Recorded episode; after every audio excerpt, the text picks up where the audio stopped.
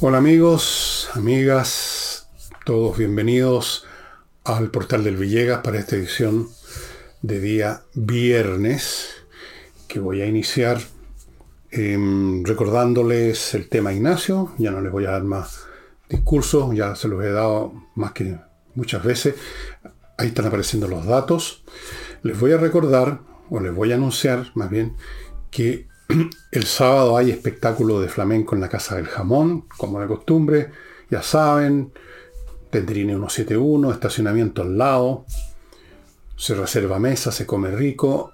O sea, es ir a un restaurante, pero además con este plus de tener un espectáculo audiovisual de flamenco, porque es un espectáculo para mirarlo y para escucharlo. Música hermosa, compleja pero hermosa, el baile lleno de pasión, es muy bonito. Si no lo conocen tienen que ir, vayan reservando mesa. Y, mm, les voy a recordar también que mis libros están disponibles, no voy a decir más cuántos quedan porque ya parece chiste, pero es verdad que se están acabando, eso es obvio.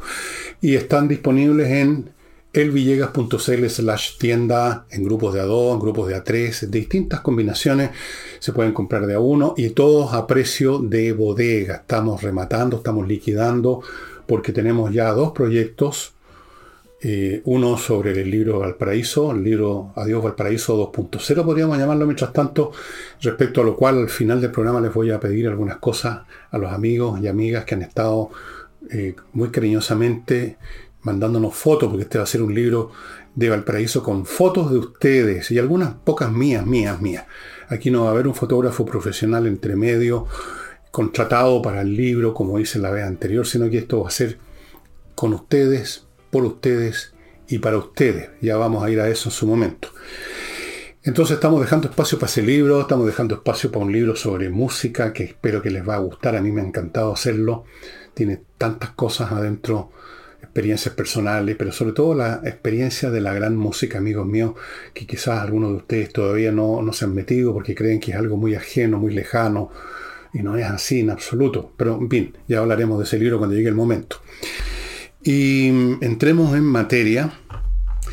Me dicen, me llegó un Twitter, en una de esas es una fake news, ¿ah?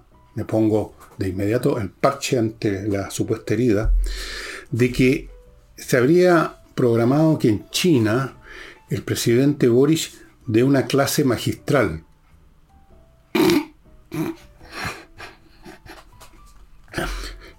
¿Clase magistral de qué? ¿No será de su carrera que no la terminó? Bueno, yo tampoco terminé la mía, o sea, terminé mi carrera, no saqué el título, sí saqué el, el certificado de egreso, soy egresado de la Escuela de Sociología, no saqué el título por muchas razones que alguna vez he contado y no las voy a contar de nuevo. Eh, pero eso por lo menos lo terminé. Yo no sé si terminó la suya Boris, yo no sé si por su cuenta ha aprendido cálculo tensor, astrofísica, historia de la civilización sumeria o alguna cosa por el estilo. ¿De qué va a ser una clase magistral?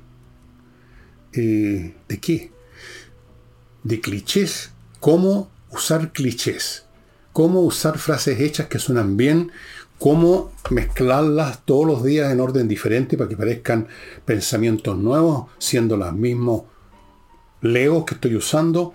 En una de esas, aunque en el Partido Comunista Chino yo creo que tienen un expertise absoluto sobre esa materia.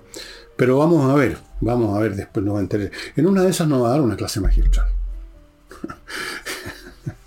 Bueno, yo no sabía si es que es cierto que los chinos tenían sentido del humor, creí que eran muy serios, pero parece que no. Te pueden también hacer chistes de vez en cuando. Y antes de entrar en la materia local, voy a hacer un update de las dos guerras en curso, una que ya tiene, va a cumplir dos años y la otra se va a cumplir una semana, la guerra ruso-ucraniana y la guerra que se está librando en Medio Oriente, porque es una guerra, no es una operación terrorista, es una guerra. De la primera, en este momento los rusos están intentando ganar tiempo para que llegue primero el barro, y tienen un nombre especial. Es una, llueve tanto y el terreno es de tal calidad sillosa que uno se puede hundir ahí hasta el cogote. Los vehículos blindados no se pueden mover, es prácticamente imposible hacer mucho. Rasputitsa lo llaman a esa situación. Y luego viene la nieve, entonces se congelan las operaciones y ellos quieren parar a toda costa la antes de que llegue ese periodo que está por llegar en unas semanas más, que los ucranianos no ganen más terreno del que ya han ganado y sobre todo que no capturen puntos estratégicos como algunas ciudades que les significarían un corte total de su dispositivo, de su despliegue. Entonces, para evitar eso, están haciendo lo que siempre han hecho los rusos en todas las guerras. Sacrifican gente sin el menor miramiento por la vida. Y están sacrificando equipo también. Entonces, en estos días, por ejemplo, iniciaron una, una ofensiva en una escala grande en relación a otras anteriores, con 50 unidades blindadas por, una, por un lado y 50 por otro, tratando de encerrar una zona, o sea, una operación de pinzas que se llama hacer así, por un lado, por un flanco, el otro, y encerrar y dejar en una bolsa a los ucranianos. Bolsa es otro concepto que usan los militares cuando un grupo queda encerrado en una bolsa, metido dentro de una bolsa. Fracasaron. Fueron repelidos con gran con grandes pérdidas de material y de hombres, pero eso les importa poco. Los rusos han aplicado esa técnica de tirar masas para adelante sin importar, sin preocupaciones, desde las guerras napoleónicas. Yo creo que de antes Pedro el Grande y las guerras que tuvo con los suecos, más o menos a mediados del siglo XVIII. La aplicaron esa técnica en la Primera Guerra Mundial y la aplicaron masivamente en la Segunda Guerra Mundial, donde enviaban oleadas de rusos a ser acribillados, diezmados por los alemanes, pero enviaban otra oleada y enviaban tanques que eran destruidos por docenas, por cientos, pero enviaban otra oleada. Porque eso es lo que puede hacer un país donde la gente no tiene libertad, donde la gente está dominada y sometida y por lo tanto ni siquiera tienen la libertad para resistirse, hacer la guerra, para decir no. Ustedes saben que ahora se está aplicando en el frente ucraniano la misma técnica que ocuparon en, la Segunda Guerra Mundial, y es que aquellos que retroceden porque no pueden avanzar, porque los están diezmando, les disparan, los matan. Hay una película en que se ve ese fenómeno que es real, así era, donde los tipos atacan un lugar donde están los alemanes, que los, los acribillan, los hacen pedazos, entonces tratan de retroceder, pero ahí están los comisarios políticos y sus ayudantes con las ametralladoras. Y hay otros factores. Eh, pueblos que están acostumbrados al dominio, a la pasividad, porque el pueblo ruso es de una pasividad increíble, gran parte de él, digamos. Hay algunos, por supuesto, que no, pero estamos hablando de las grandes masas, los promedios. Eh, un pueblo acostumbrado a ser usado como un palitroque, como una pieza de ajedrez que uno la pone en la casilla que quiere, puede ser usada de esa forma. A que los carneen, y luego mandan otra oleada y luego mandan otra oleada. Entonces están haciendo eso ahora para obligar a los ucranianos a parar su avance o sus intentos de avanzar y defenderse, diezmando a los rusos, pero con eso ganando tiempo. En eso está en este momento el, eh, el ejército ruso. Esto puede significar que antes o ya incluso durante la Rasputitsa y la nieve, el dispositivo ruso Snap se rompa. Porque llega un momento en que cuando las bajas son tan tremendas, las deserciones se multiplican aún más de lo que ya son. Sucedió en la Primera Guerra Mundial.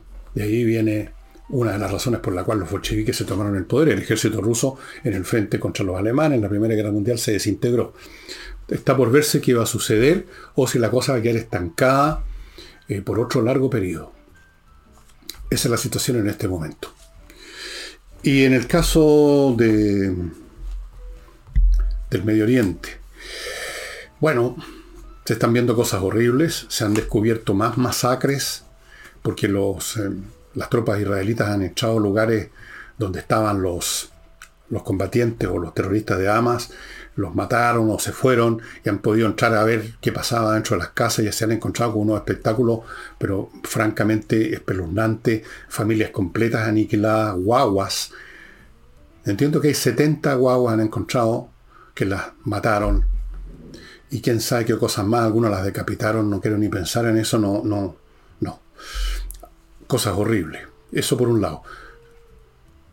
Por su parte, los israelíes siguen bombardeando implacablemente la franja de Gaza, apuntando a los lugares donde asumen que están las guaridas, los centros de comando, de aprovisionamiento de armas, de municiones, los, sistemas de comunicaciones de Lamas, pero naturalmente que a la pasada mueren civiles también y eso es horrible.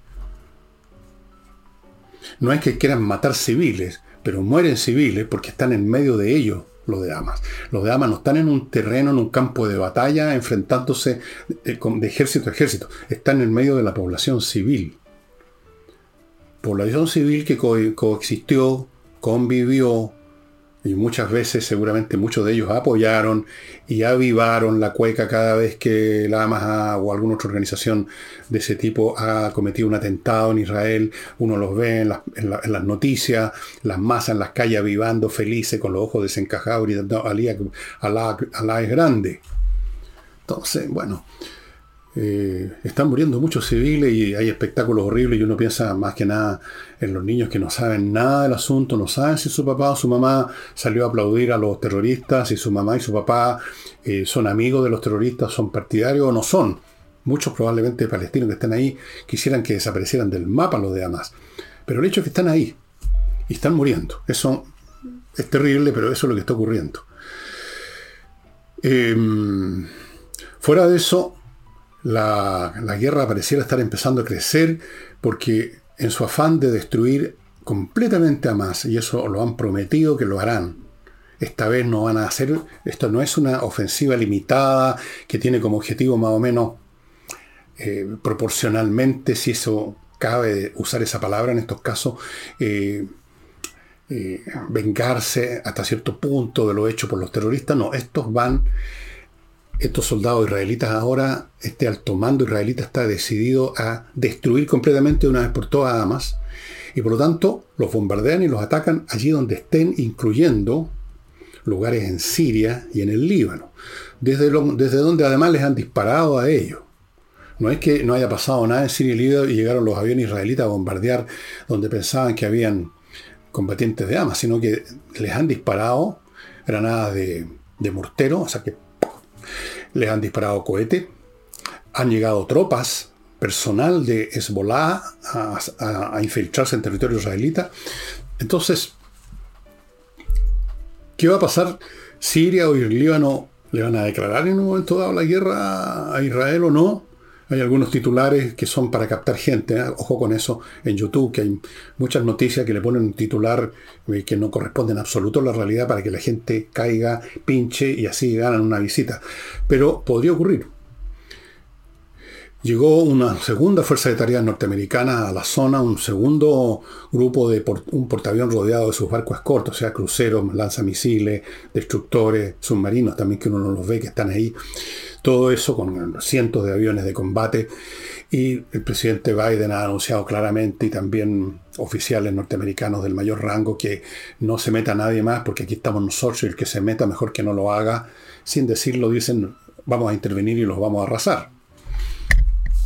Entonces la cosa es, está creciendo, eso es lo que podemos decir. Eh, las fuerzas de Hamas en Israel fueron prácticamente todas aniquiladas, todos. Ellos sabían, los que fueron a meterse ahí, que lo iban a aniquilar al final. Eh, Israel está juntando una fuerza que ya debe andar por el medio millón de soldados entre reservistas, el ejército regular, o sea, el ejército que estaba operando ya, que estaba en presencia, digamos, más los reservistas que han llamado como 300.000. Están llegando gente de fuera de Israel, judíos, que viven o trabajan, que eran reservistas o quizás no, se están yendo a su país, a su país de origen, al país que ellos consideran que es el país, la nación del pueblo judío. Y bueno, van a juntar o están ya juntando o ya juntaron medio millón porque entienden que la cosa se puede complicar por todos lados. El poderío militar israelita es enorme, debe ser entre el cuarto y el quinto ejército más poderoso del mundo, después de Estados Unidos, después de lo que era el de Rusia, después del de China. No sé cuál será el cuarto, a lo mejor el cuarto de Israel precisamente. Desde el punto de vista tecnológico están muy avanzados, pero como está claro, no basta con eso, ustedes vieron que aparentemente lo sorprendieron el sábado pasado. Algunos siguen insistiendo que esto fue una especie de Pearl Harbor. No lo sé. Todas esas cosas se irán sabiendo en su momento. Y entonces, ahora es el otro lado el que está empezando a sufrir más. Pero todavía Hamas dispone de cohetes, todavía dispara cohetes contra Israel.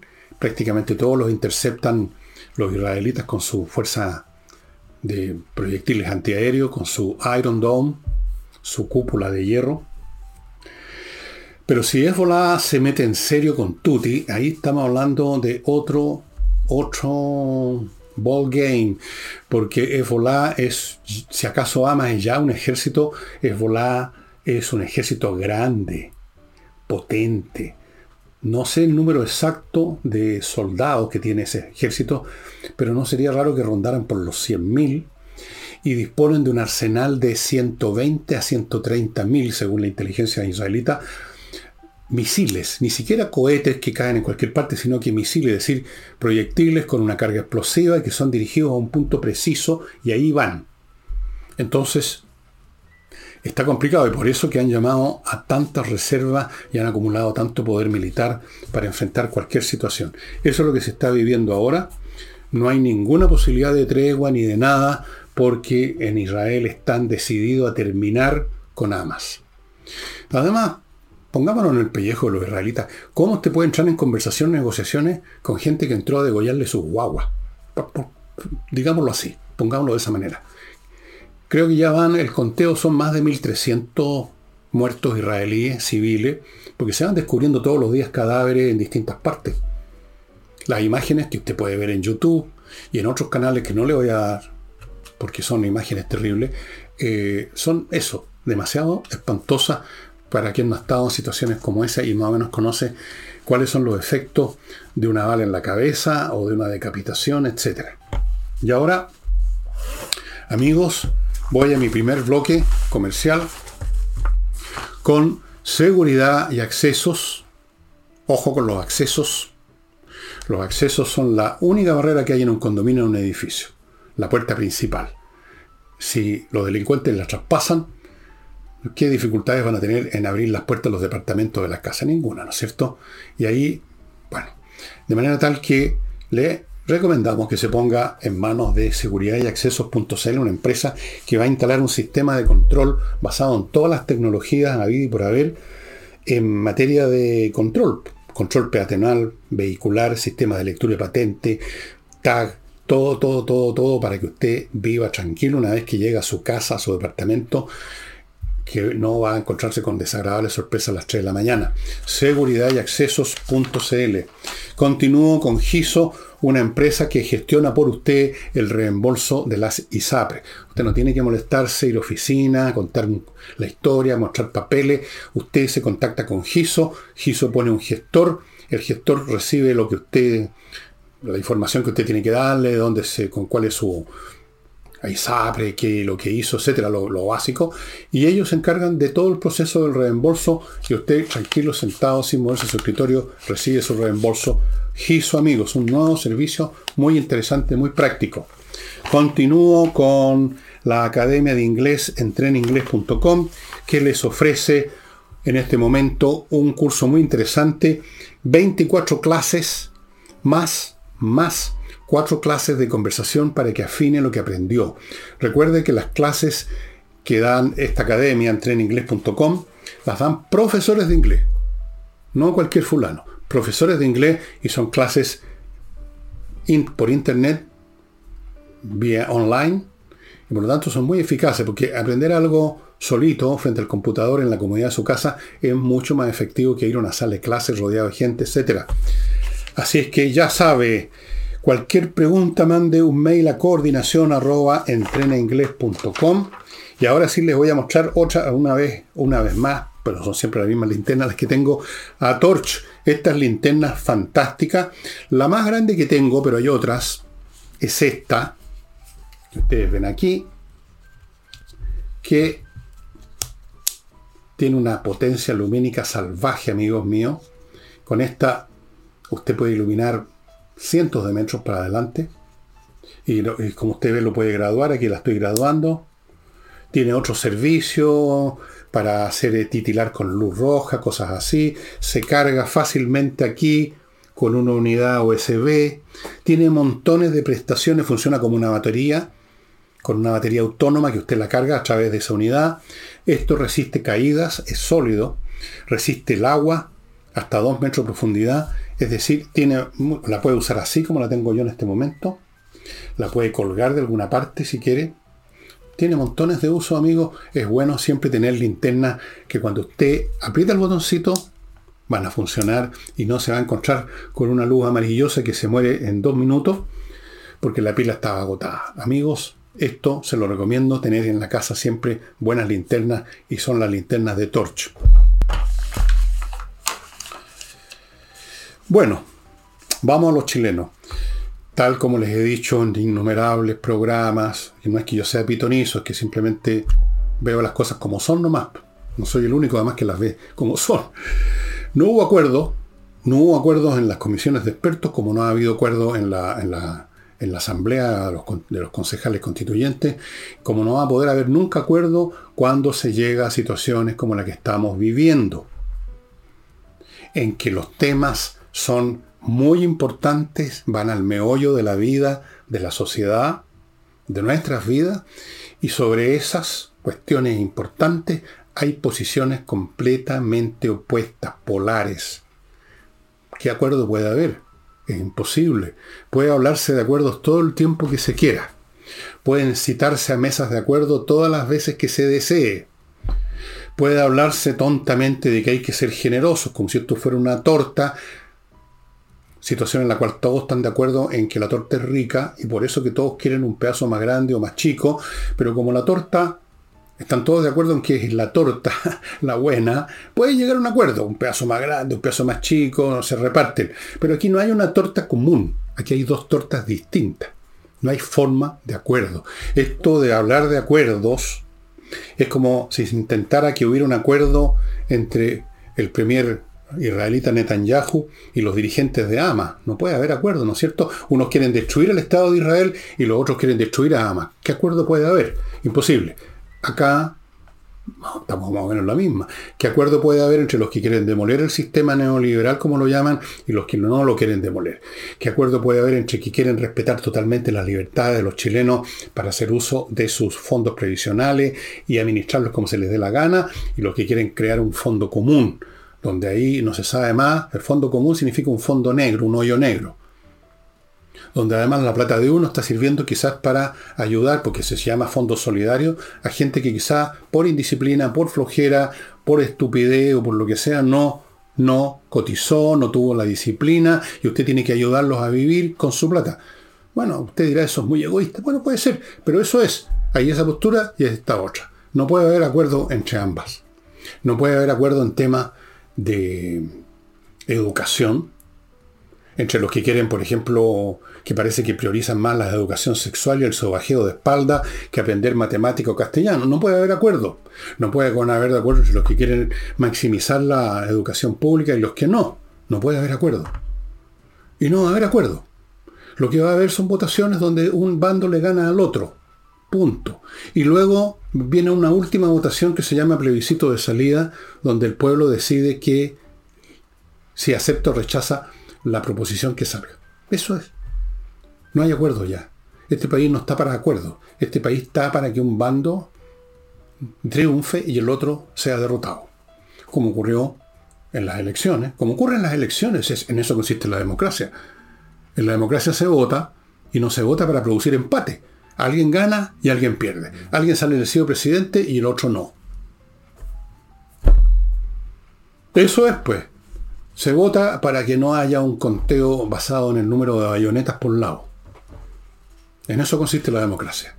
Tomar decisiones que involucran a toda la, gente que vive en una sociedad y para que esas decisiones se tomen sin que haya derramamiento de sangre, si para que esas decisiones no se toman a ver quién tiene más tanque o más rifle, se vota. Y a eso llegamos. Si se puede llegar a un acuerdo antes, y muchas veces se puede llegar, estupendo. Pero en este caso no se puede. Porque la situación, el desarrollo de la sociedad, el desarrollo en las ambiciones políticas del de la izquierda, y muchos otros factores determinan que no se puede llegar a acuerdo, que hay que tomar decisiones que son en blanco y negro en el fondo. Por eso he dicho tantas veces que aquellos que siguen, no solo hablando de acuerdos, sino que hablan de, de los sectores moderados, de que hay que mirar hacia el centro, que eso, son, eso es una soberana idiotez que señala la ceguera increíble de los políticos, que siguen pensando anacrónicamente que estamos en el Chile de 1980 o algo así o 1990 por último. No hay espacio para eso. Los que apuntan al medio están apuntando al medio de un abismo, donde no hay nada, donde uno se cae nomás. Así es, pues. Y ahora, a propósito de unos datos conseguidos por un, una fuente de información, una plataforma de información que yo he recomendado varias veces que se llama Ex Ante, que es digital y está dirigida por un muy gran periodista chileno, uno de los pocos periodistas a los cuales le tengo respeto. La otra persona a la que le tengo respeto a Nicole Rodríguez es Cristian Bofil. Él dirige Ex Ante y ellos pidieron, solicitaron, haciendo uso de la ley de transparencia, que el Ministerio de Justicia, me parece que ese es el organismo, o el que sea, un organismo del Estado, les entregara ciertos documentos, en este caso los balances de la Fundación Democracia Viva, que fue la que empezó todo este cuento que conocemos. Ese balance.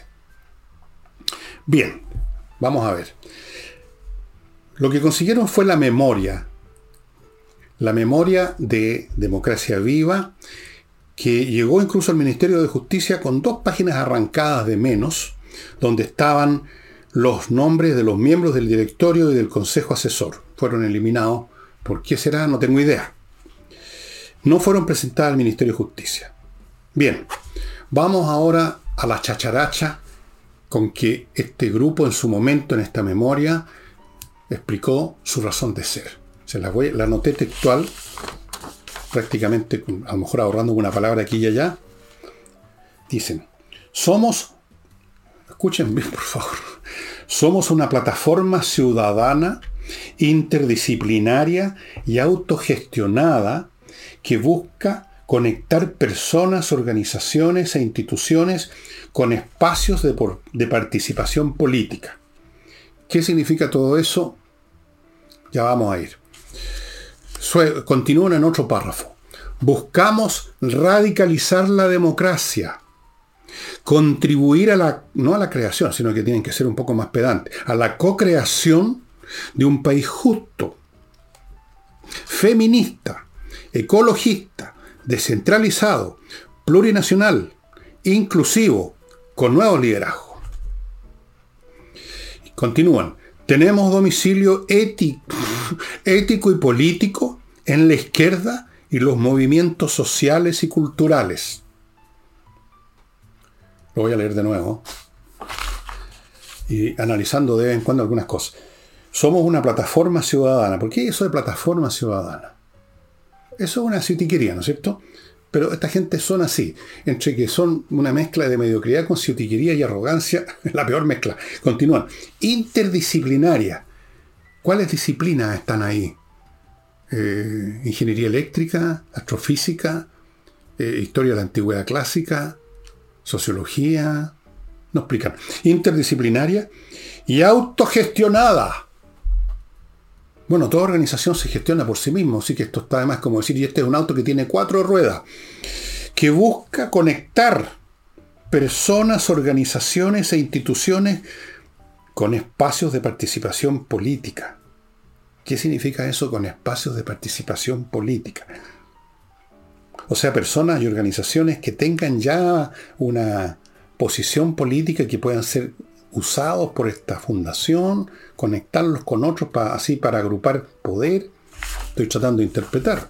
Buscamos radicalizar la democracia, no les basta con lo que ellos, esta democracia que ellos conciben. Contribuir a la co-creación, no podían decir creación, la quería otra vez, de un país, y aquí viene la hilera, justo, feminista, ecologista, ambientalista, descentralizado, plurinacional, le faltó plurirracial e inclusivo con nuevos liderazgos con los cuales se deben incluir ellos. Luego dicen que tienen domicilio ético, eh, con Jackson, supongo, que es un especialista en ética, y político en la izquierda, en la mansa novedad. Y los movimientos, siempre hablan de los movimientos sociales. ¿Se han fijado? ¿Cuáles movimientos sociales? ¿A qué se refieren esta gente cuando habla de los movimientos sociales? ¿Dónde hay gente que se esté moviendo por algún lado? Yo no veo a nadie por acá. A lo mejor usted sí, asómese por la ventana, señora, señor.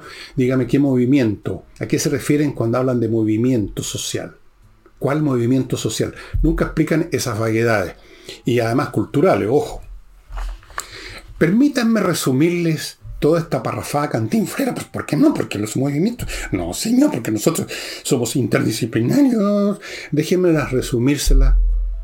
¿Puedo? Ya, se la voy a resumir así. Somos una patota de frescos de raja y charlatanes reunidos para robar plata por donde se pueda. ¿Qué les parece esa, esa redefinición? ¿No es más sencilla y cortita? Y probablemente más exacta. Y a propósito de plata, vamos ahora, porque sigue, con quienes ellos colaboran, que es una manera de decir a quienes le sacan plata. Colaboran con una fundación española, una fundación muy exitosa, como sabemos, Podemos, ese movimiento español que no pudo no pudo hacer absolutamente nada, son unos fracasados. Tienen una fundación, Podemos, que se llama Instituto República y Democracia. La palabra democracia no puede faltar. Fuera de eso, la Fundación Senda. No se sabe ni explican qué es. La plataforma Telar. No se explica qué es. Transformaciones Transform, Transform Europe Apruebo dignidad, o sea, la coalición política que conocemos, o sea, los partidos de esa coalición. Paisaje público, debería haber dicho público, porque aquí tenemos tantas historias de amantes y de cosas así metidas en la política ahora. Paisaje público, museo, hicieron un museo del estallido social, podrán creer, museo estallido social. O sea, museo de una cosa que nunca ocurrió, porque aquí hubo una insurrección. Pero en fin, ellos siguen con su mistificación del estallido social y hasta tiene un museo ahora. Universidad Abierta Recoleta, esas del señor Jadwe, que tiene un gran, iba a decir prontuario, digamos que tiene un gran currículum. La voz de los que sobran, todos ustedes sobran. Eh, ¿Qué más? Academia de Humanismo Cristiano, otra institución muy prestigiosa. Convenio Ceremi de Antofagasta, si la lista continúa, si no ha terminado. ¿ah? Este convenio era para un trabajo en campamentos. No explicaron en qué consiste el trabajo en campamento. Me imagino que adoctrinar y meterse plata al bolsillo a la pasada. Eso, ese, ese trabajo en campamento tiene un nombre. Se llama Laboratorio de Acción Territorial Antofagasta. Laboratorio. Otro. Ciudades sin miedo otro proyecto de ellos que también recibe plata fiscales. Otro, escuela de formación para gestores territoriales. ¿Qué es lo que van a gestionar en los territorios? ¿En qué consiste la gestión? No se explica. Otro, centralidad del arte en la política. O sea, cómo usar algún poeta de quinta categoría para que diga huevadas, digamos, progresistas y darle un premiecito, que es lo que se hace. Nuevos proyectos. Un una cosa que está, el país está necesitando a grito, ¿no? Un concurso de poesía. Precisamente lo que el Chile necesitaba. Itinerancia en poblaciones. Otra vez, esta itinerancia me imagino que es para predicar las bondades del socialismo o algo así. Luego, una formación, escuela de formación constituyente. ¿A qué le suena eso? Más, y ahora vamos a los activos de esta fundación, que hace todas estas cosas, yo no sé cómo les da el tiempo. Por Dios, son como Leonardo da Vinci estos tipos. Los activos al año 22 eran 416 millones de pesos y sus convenios con la Cerami les habían llevado los bolsillitos 404 millones de pesos. En el balance del año 2023 hasta mayo, de enero a mayo, eh, estaban pagando honorarios para todos estos genios resplandecientes que enseñan la gestión territorial y cosas así. 57 millones. Mm. Bien. Como ustedes ven, una sola fundación, que fue la que inició todo este cuento, pero hay muchísimas más, una sola fundación. Vean ustedes toda la red de contactos que tiene con fundaciones nacionales, con otras fundaciones, con otras instituciones nacionales, con fundaciones e instituciones internacionales, recibiendo plata de distintas fuentes, de distintas fuentes nacionales e internacionales, eh, el tipo de actividades que llevan a cabo, la cantidad de gente que uno puede imaginar que están vinculados a cada una de estas instancias que yo les he estado leyendo, que la plataforma telar, que la, la prueba de dignidad, que el paisaje público, perdón, público, que el museo, que esto, que lo otro. ¿Se dan ustedes cuenta de lo que está detrás de esto, amigos míos? Esto es lo que me parece que fue un teórico marxista, pero creo que fue Lenin, que hablaba del poder dual. El poder dual consiste en el concepto de que en paralelo al Estado, que naturalmente, como todos sabemos, está dominado por la burguesía explotadora, aunque ahora se lo tienen medio tomado, pero en fin, todavía, entonces se crea un Estado paralelo que termina por desplazar al otro. Se crea una red de organismos manejados por personas que disponen de fondos, que llevan a cabo actividad, a la pasada metiéndose plata a los bolsillos, por supuesto, eso porque no, se genera un aparato, un aparatic de gente y un aparato institucional en parte conectado con cordones umbilicales al Estado, especialmente para succionar recursos, en parte para actuar por medio de los propios órganos del Estado, o no, pero tienen conexiones, desde luego la principal conexión es recibir dinero, y ustedes ven que detrás de esta fundación Democracia Viva que ustedes quizás pensaron que era, bueno, una fundación de no unos frescos raja que están metiéndose al bolsillo, corruptos, etcétera, más o menos es la imagen que hay. Pero es mucho más complicado que eso. Yo les dije desde un principio que esto era, en primer lugar, no un tema de corrupción, sino que un tema político de crear mecanismos para adoctrinación, adoctrinamiento masivo de gente, especialmente los jóvenes que son material siempre disponible para esto, y que a la pasada también habían habido, hay en esa, en esa como en toda organización humana, actos de corrupción, por supuesto. Pero es aún más que eso. O por, último, es eso, pero aquí lo estamos viendo en más detalle. Es una red muy grande porque cada una de estas fundaciones, ustedes ven, está mezclada con otros organismos. Son, no son una suma de entidades con fresco robando plata del Estado y con fresco en el Estado que les permiten robar plata, meterse plata al bolsillo. Eso ya en sí es un cuadro bastante tétrico. No, no, están, no es una suma, están entrelazadas, conforman una red neuronal. Una red neuronal que no, por supuesto, no fluye en pensamiento, sino que fluye dinero y fluye en consigna y fluye en cliché. Eso sí que fluye en cantidades industriales. Esa red es la que se está formando, que solo ha sido levemente tocada y pinchada por estos eventos de los últimos meses, de la corrupción, cosa que ya además se está empezando a olvidar porque las capacidades de memoria del chileno medio son cercanas al cero. La prensa, ¿para qué hablamos? La prensa está siempre pendiente de la próxima noticia, lo antiguo ya no les interesa en absoluto. Además son casi todos izquierdistas, progresistas, en el fondo son muchos de ellos cómplices de toda esta situación. Ellos son parte del equipo, diría, son parte de la Pratchik, muchos de ellos. Son parte de esto también van a saber uno si ahí están metidos estos señores en esto que llaman la, la, cosa cultural, ¿no? La centralidad del arte en la política. A lo mejor ahí están metidos los comunicadores también. Son tan artistas. Así que están aquí ustedes viendo un cuadro bastante más complicado del que la prensa les entrega o el que ustedes averiguan o creen, de que aquí hay un caso de individuos que son frescos y que roban plata del Estado haciendo uso de fundaciones. Eso es más en realidad es mucho más complicado que eso. Es un plan más vasto, que tiene además ramificaciones internacionales, porque algunas de estas organizaciones, no sé si Democracia Viva u otra, o alguna de aquellas con las que se contacta Democracia Viva, a su vez tienen contactos con fondos internacionales. Por ejemplo, el señor George Soros está metido en muchas cuestiones, no solo en Chile, sino que fuera de Chile.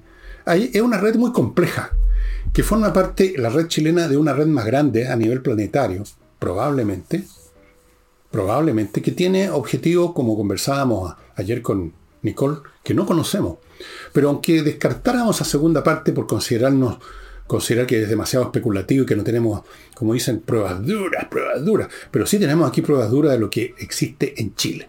Y ahí está la memoria que eh, Exante consiguió pidiéndola, solicitándolo por la vía de la ley de transparencia. Y esta es una fundación entre cientos de fundaciones.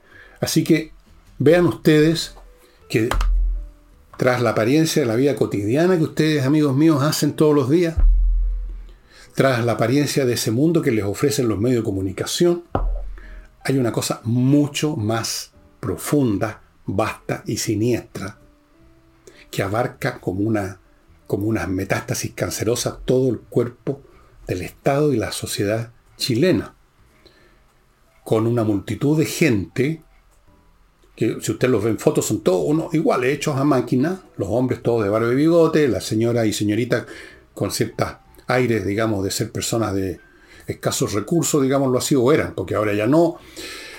Ese mundo se está apoderando a pesar de los tropiezos y la torpeza que con que ellos mismos han intentado hacerlo y las situaciones que se han, se han formado en escándalo porque se conocieron. A pesar de eso, están pegados al cuerpo social como una garrapata de muchas patas y no pierden la esperanza de que van a salir con la suya.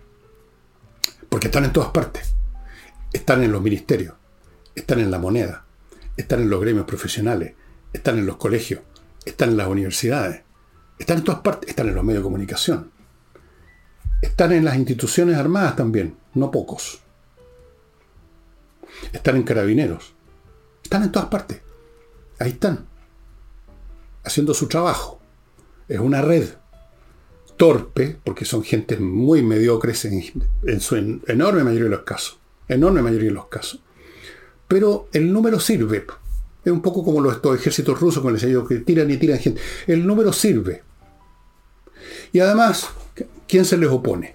Hasta no hace mucho, una oposición timorata, buscando el eterno acuerdo, la eterna transaca, la eterna mesa de negociación, más que nada para salvar sus propios potos, no para salvar al país, se endurecieron un poquito porque llegaron los republicanos. Pero hasta qué punto está por verse todavía. Todavía no esto no ha terminado. Tengan claro entonces de qué situación vive el país. Este no es un país con unos corruptos, con unos políticos equivocados, con unos tipos ineptos que están en la moneda. Ese es el cuadro que uno ve. Detrás de eso hay una cosa mucho más vasta, pegajosa y letal. Tu asesoría tributaria.cl, una organización de profesionales que hace exactamente eso. Lo asesora usted en la tema contable, el tema financiero, preparan sus balances, preparan su contabilidad, lo ayudan a planificar el pago de los tributos de la empresa, eh, ver qué tienen que tributar las personas de la empresa, los ejecutivos, qué sé yo, todo en tuasesoriatributaria.cl. Continúo con kmmillas.cl, ya saben, ahí ustedes van con sus millas acumuladas, las venden a buen precio, ellos están pagando aún más ahora, ya pagaban bien, ahora están pagando más, y usted se evita encontrarse con la sorpresa el día de mañana que creía que tenía, pongamos, 50.000 millas para hacer lo que quisiera con ellas, resulta que se las borraron, porque eso es lo que hacen las líneas aéreas en un momento que usted no conoce. kmmillas.cl. Sigo con miclimo.com. Amigos, mi Climo ofrece los mejores equipos de climatización y usted los va a necesitar, pero como cosa de vida o muerte para este verano, se lo puedo asegurar. Vaya comprando ya. Más adelante van a ser más caros, van a ser más escasos, va a ser más difícil que le instalen y usted se va a quedar ahí todo el día metido bajo la ducha helada porque no va a poder salir con los calores que van a ver. miclimo.com y termino este bloque con compreoro.com, donde usted puede hacer exactamente eso. Comprar oro, pero también plata, en lingote, el objeto real, material, como estos lingotes que tengo acá, amigos, que les he mostrado en otras oportunidades. Este es el lingote de plata, casi 100% de pureza. Y por aquí está el lingote de oro chiquitito, pero hay unos más grandes. ¿eh? Pero este chiquitito y todo vale harta plata, como ustedes pueden ver en el anuncio. Con esto, oro y plata, usted se asegura de que tiene en sus manos un valor que no se desintegra por una voltereta de la bolsa, porque este es un valor intrínseco. La plata y el oro son valores en sí, no son representativos de un valor, son valor. Compreoro.com. Bueno, eh, vamos ahora a la Fiscalía de Antofagasta, que llamó a declarar, cosa que algunos niegan, el ministro de Justicia, el Cordero de Dios que paga los pecados de la moneda, dice que no es así, pero entiendo que llevaron a declarar, por los temas de fundaciones a propósito, a la mejor directora de la, de la Dirección de Presupuesto que jamás ha tenido la historia de la galaxia, según dijo el señor, el ex economista y ahora ministro de Hacienda, Marcel, doña Javiera Martínez. Se está llamando también al jefe de los asesores porque no son cuántos, ¿en qué asesoran a, Boris? No sé, un señor Crispi, otro, otro, iba a decir huevón, pero no, otro caballero de barbita y bigote, porque son todos iguales, el mismo cuti, el mismo color, los, hechos a máquina. Este señor es sociólogo, dicen, y es el jefe de los asesores del segundo piso. O sea, hay cosas, ¿cuántos asesores hay cobrando? Y a Giorgio Jackson, el hombre que declaró que su generación tiene un estándar ético más alto que todos nosotros, como lo ha probado con sus actos, con sus actos, ¿no es cierto? Lo ha probado sobradamente que tiene un nivel ético súper elevado. Eh, la derecha, mientras tanto, la oposición, más bien a esta altura hablemos de oposición, no de derecha porque no corresponde. Eh, pero técnicamente aquí estamos hablando de oposición. Están pidiendo que la cabeza de Javier Martínez, dicen que ellos no van a discutir el presupuesto mientras esté ella ahí, que por lo menos ni siquiera la van a dejar entrar, como mínimo no la van a dejar entrar a la Cámara, a la sala donde se discute el presupuesto. Eso es una, es una potestad que tiene la Cámara. Basta que un miembro diga no queremos que entre tal fulano a la sala. Y imagínense la directora de presupuesto presentando un presupuesto, pero no puede presentarlo, tiene que presentarlo su jefe, señor Marcel, que en una de esas también lo van a dejar fuera porque tampoco tiene un currículum muy esplendoroso, señor Marcel. Entonces están pidiendo la renuncia a la señora Martínez, cosa que no va a ocurrir, por supuesto, no va a renunciar. Y pues este, hasta los más timoratos al final se envalentonan. hasta los más timoratos al final sacan, ah, muestran los dientecitos. La oposición de Chile Vamos está mostrando unos dientecitos. Son unas cositas chiquitas como los dientes de los gatitos. ¿Han visto los dientes de los gatitos recién nacidos que casi no se ven? Ahí, ahí están los dientes de, de Chile Vamos. Pero en fin, algo. Otra noticia ahora, amigos. Está por quebrar una empresa salmonera del sur, del, del extremo sur, que se llama Nova Austral y que era la, fuente de trabajo de toda una comunidad que es por venir. Prácticamente todo el mundo estaba empleado ahí o, o, su actividad económica dependía de la existencia de los empleados de Nova Austral o de la empresa misma. Y esta empresa está por quebrar porque está con una deuda enorme y la banca noruega está pidiendo su quiebra. ¿Y por qué está por quebrar? Bueno, la empresa dijo, ha dicho, que esto se ocurrió por un endurecimiento del estándar fiscalizador, o sea, el estándar fiscalizador del Estado chileno, y por sanciones sin precedentes que le habrían aplicado por distintas situaciones que habría cometido, no las conozco, pueden ser reales, esta empresa. Entonces están desesperados, las autoridades de porvenir piden que el gobierno haga algo, eh, pero ¿qué puede hacer el gobierno? O el propio gobierno es el que, parece ser que por lo menos ha sido un factor en el hundimiento de Nova Austral. Supongo yo que alguna. Esto de la, del endurecimiento del estándar fiscalizador se está viendo en todas partes. Por lo demás, esto que también se llama la permisología, o sea, el tema ambiental, que esto, que el otro, que además de esto, y tiene que cumplir y no sé qué cosa, le cerraron ya de los distintos eh, lugares donde juntan el salmón, no me acuerdo cómo se llaman esos, esos lugares, le obligaron a cerrar dos o tres, entonces están realmente muy mal.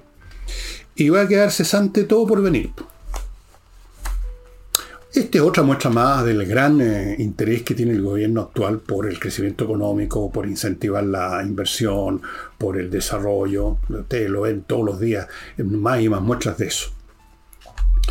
Y eh, voy a terminar con un tema que debiera tratarlo más largamente un sábado, pero no, no, sé si lo haré.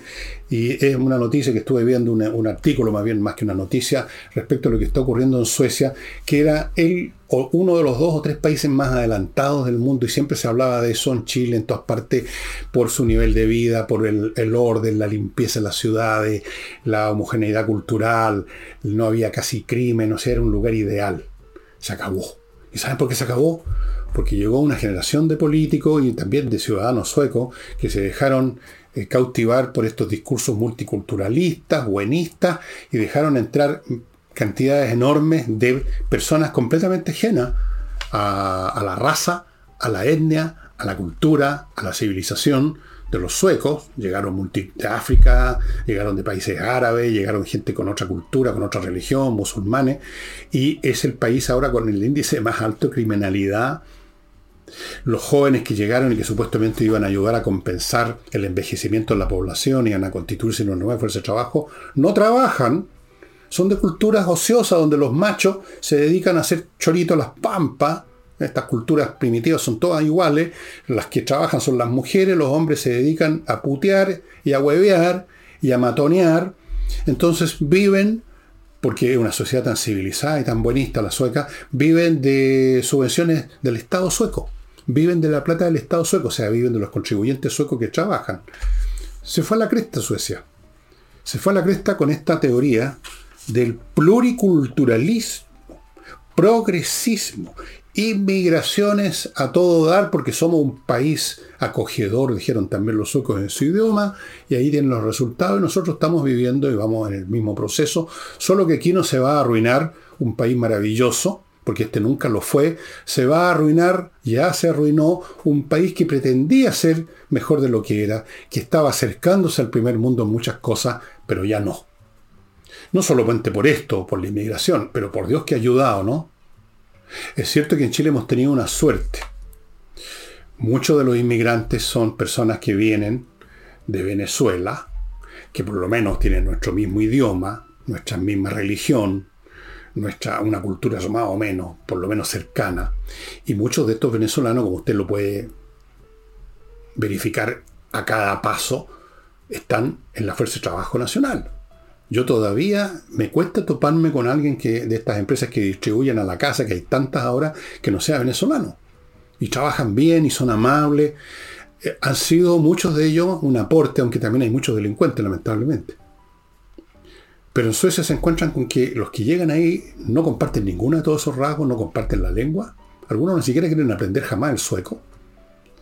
No comparten la religión, no comparten las costumbres, no comparten nada y no trabajan. O sea, la gran mayoría, habrán algunos que lo hacen, la gran mayoría. En estos casos, cuando uno dice que tales o cuales hacen tal cosa o no la hacen, naturalmente que uno se está refiriendo al promedio o lo que estadísticamente se llama el modo, aquello que es más frecuente, no a las excepciones.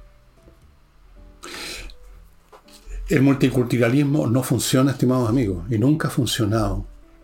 Se puso de moda ese concepto buenista, de que todos vamos a contribuir y todo se va a enriquecer. La idea era de que distintas culturas contribuyen unas con otras cuando están juntas. Mentira. Nunca ha ocurrido así. Efectivamente las culturas pueden transmitirse cosas unos a otras, pero no apelotonadas en el mismo espacio, sino que por difusión cultural a distancia, por así decirlo. Cuando están juntas, los elementos positivos que podrían haber intercambiado son más que compensados por las diferencias, por las odiosidades que surgen y por los conflictos, como están viviendo en Suecia, donde tienen una tasa de criminalidad, ellos que no tenían criminalidad, la más alta de Europa hoy. Si no me creen, entren a la internet, pongan criminalidad en Suecia, en el idioma que quieran, y van a llegar a los mismos datos que llegué yo. Y voy a un último bloque y luego quiero contarle algunas cosas a las personas, eh, a algunos de ustedes, muy importantes. Life Balance, amigos, una empresa que va a su casa a medir todas las variables de su cuerpo, no solo el peso de la balanza que tiene ahí sin las pilas probablemente en el baño que ya no funciona hace tiempo, el peso, la densidad de grasa, un montón de cosas más, conversan con usted y luego de todo eso le entregan recién en ese momento Life Balance. Ustedes están viendo los datos a mi derecha. Les entrega una dieta alimenticia, una guía, más que dieta, una guía alimenticia hecha exclusivamente para usted. ¿Ok? Sigo con Lomas de Millaray un proyecto inmobiliario en el sector, en la región de los lagos, preciosa región, que ustedes pueden verificar eh, justamente en el sitio de ellos, lomasdemillaray.cl, donde tienen un video para que usted vea lo que están parcelando, donde puede estar el día de mañana su propiedad, su parcela, su casa.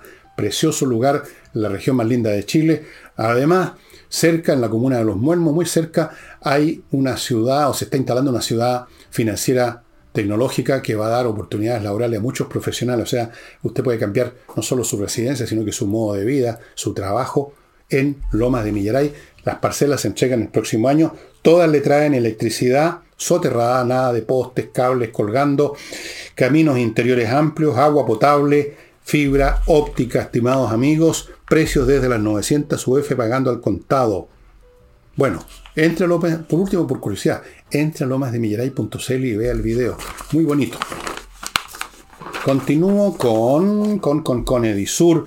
editorial chilena que tiene excelentes títulos de autores importantes, incluyendo yo, creo que tienen algunos libros míos, no, mucho más importantes que yo, en libros muy bien hechos, amigos, en compañía 1025. No olviden, además que esta es la editorial que en algún momento no muy lejano va a sacar este libro del cual les he hablado tanto y que yo quiero que cuando llegue el momento que todos ustedes lo lean porque es realmente a, da la como les dijera, les da una mirada distinta de lo que es nuestro país, de lo que es la cultura latinoamericana, de la razón de los estropicios permanentes, crónicos de esta cultura que siempre está hasta ahí nomás llega y se vuelve a derrumbar. Edisur.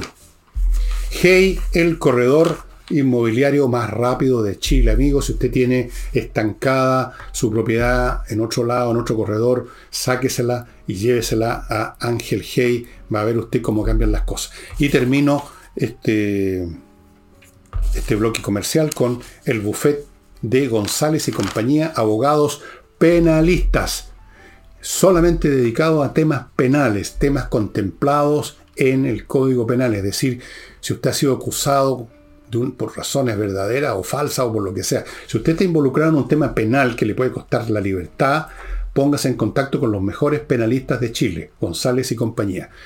¿Por qué digo que son los mejores? Porque yo sé, y usted puede haber sabido sin saber quién eran ellos, que han estado en, los casos, en casos muy bullados que han aparecido en televisión y los han ganado. González y compañía. Bueno, yo les conté al principio que estamos preparando una segunda sacada del libro Dios Valparaíso y por lo que estaba ya trabajando en él voy a tener que reescribir muchas cosas porque del, día que lo escribí lo publicamos hasta el día de hoy pasaron varias cosas entre medio. Pasó el, el COVID y pasó eso que llaman el estallido social y desde luego llegó el gobierno Boris. Cambiaron muchas cosas, estoy reescribiendo mucho y aquí va yo a la parte, las fotos. Las fotos son de ustedes, nos han llegado ya hartas fotos. Em, algunas excelentes, otras buenas, otras ahí, pero a todos les agradecemos enormemente su contribución. Ahora yo quiero darle un par de, una parte una recomendación y otra parte una petición a las personas que han enviado y que pueden enviarnos más fotos si quieren. Recomendación, amigos, amigas, sea usted o no un fotógrafo profesional, le voy a dar un consejo muy simple para darle mucho más vida a una foto. Y se lo digo como persona, como yo fui en algún momento, entre tantas cosas, he sido fotógrafo y fui profesor de fotografía en una institución hace un montón de años allá por el 81 más o menos. Fui profesor de fotografía. Miren, una foto es imagen y una imagen es luz. Hay que fotografiar la luz. No saque fotos cuando la luz es plana. Por ejemplo, en Valparaíso hay muchos días que son grises. Usted saca una foto de cualquier cosa con, esa iluminación pareja gris y es fome. La luz. Busque siempre efectos de luz y sombra. Eso le da vida a una foto. A veces basta moverse un poco para un lado o para el otro, inclinarse o subirse para que esa cosa que usted iba a fotografiar adquiera otro interés, cambiando el ángulo, por ejemplo, tomando de abajo para arriba algunas cosas, tomándola a la distancia, tratando que no hayan árboles arriba de la cabeza del fotografiado. Luz y sombra, luz, nunca deje de ver la luz, no vea los objetos, vea la luz. Eso es. Esa es la recomendación y la petición ahora. Si alguno de ustedes puede, vive cerca o le interesa o puede ir a sacar fotografías de cementerios como tenía en el libro anterior, pero no puede usar esas fotografías ahora. No voy a entrar en detalle. Si pueden sacar fotografías dentro del cementerio, por ejemplo, el cementerio inglés que creo, no me acuerdo cómo se llama el cerro, pero está, en, digamos, en el, muy cerca, digamos, en el medio del paraíso, no, no es uno de los cerros más lejanos. por favor. Y si toman fotografía en el cementerio, acuérdense, luz y sombra y otra cosa, concéntrense en algo en particular.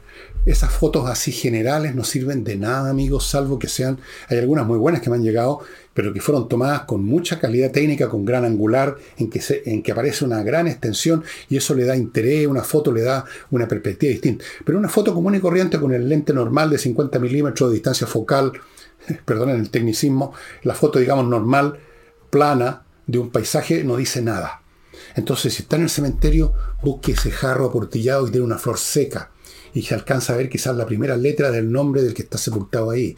Busque el detalle interesante y busque la luz y la sombra. Si alguno de ustedes puede mandarnos fotos como esa, porque no tenemos ninguna de cementerio y tengo un capítulo entero de cementerio no lo quiero perder, porque es un muy buen capítulo de mi libro, lo voy a usar, hay cosas que las voy a usar y voy a agregar otras, pero voy a usar muchas, quizás todas las que tengo en el libro en la primera edición. Pero necesito fotos de eso. Necesito fotos. Necesito fotos de bares también. Por dentro, la mesa, el tipo que está inclinado sobre la botella con el vaso no fotos generales del puerto, si ya todos sabemos que Valparaíso es un puerto.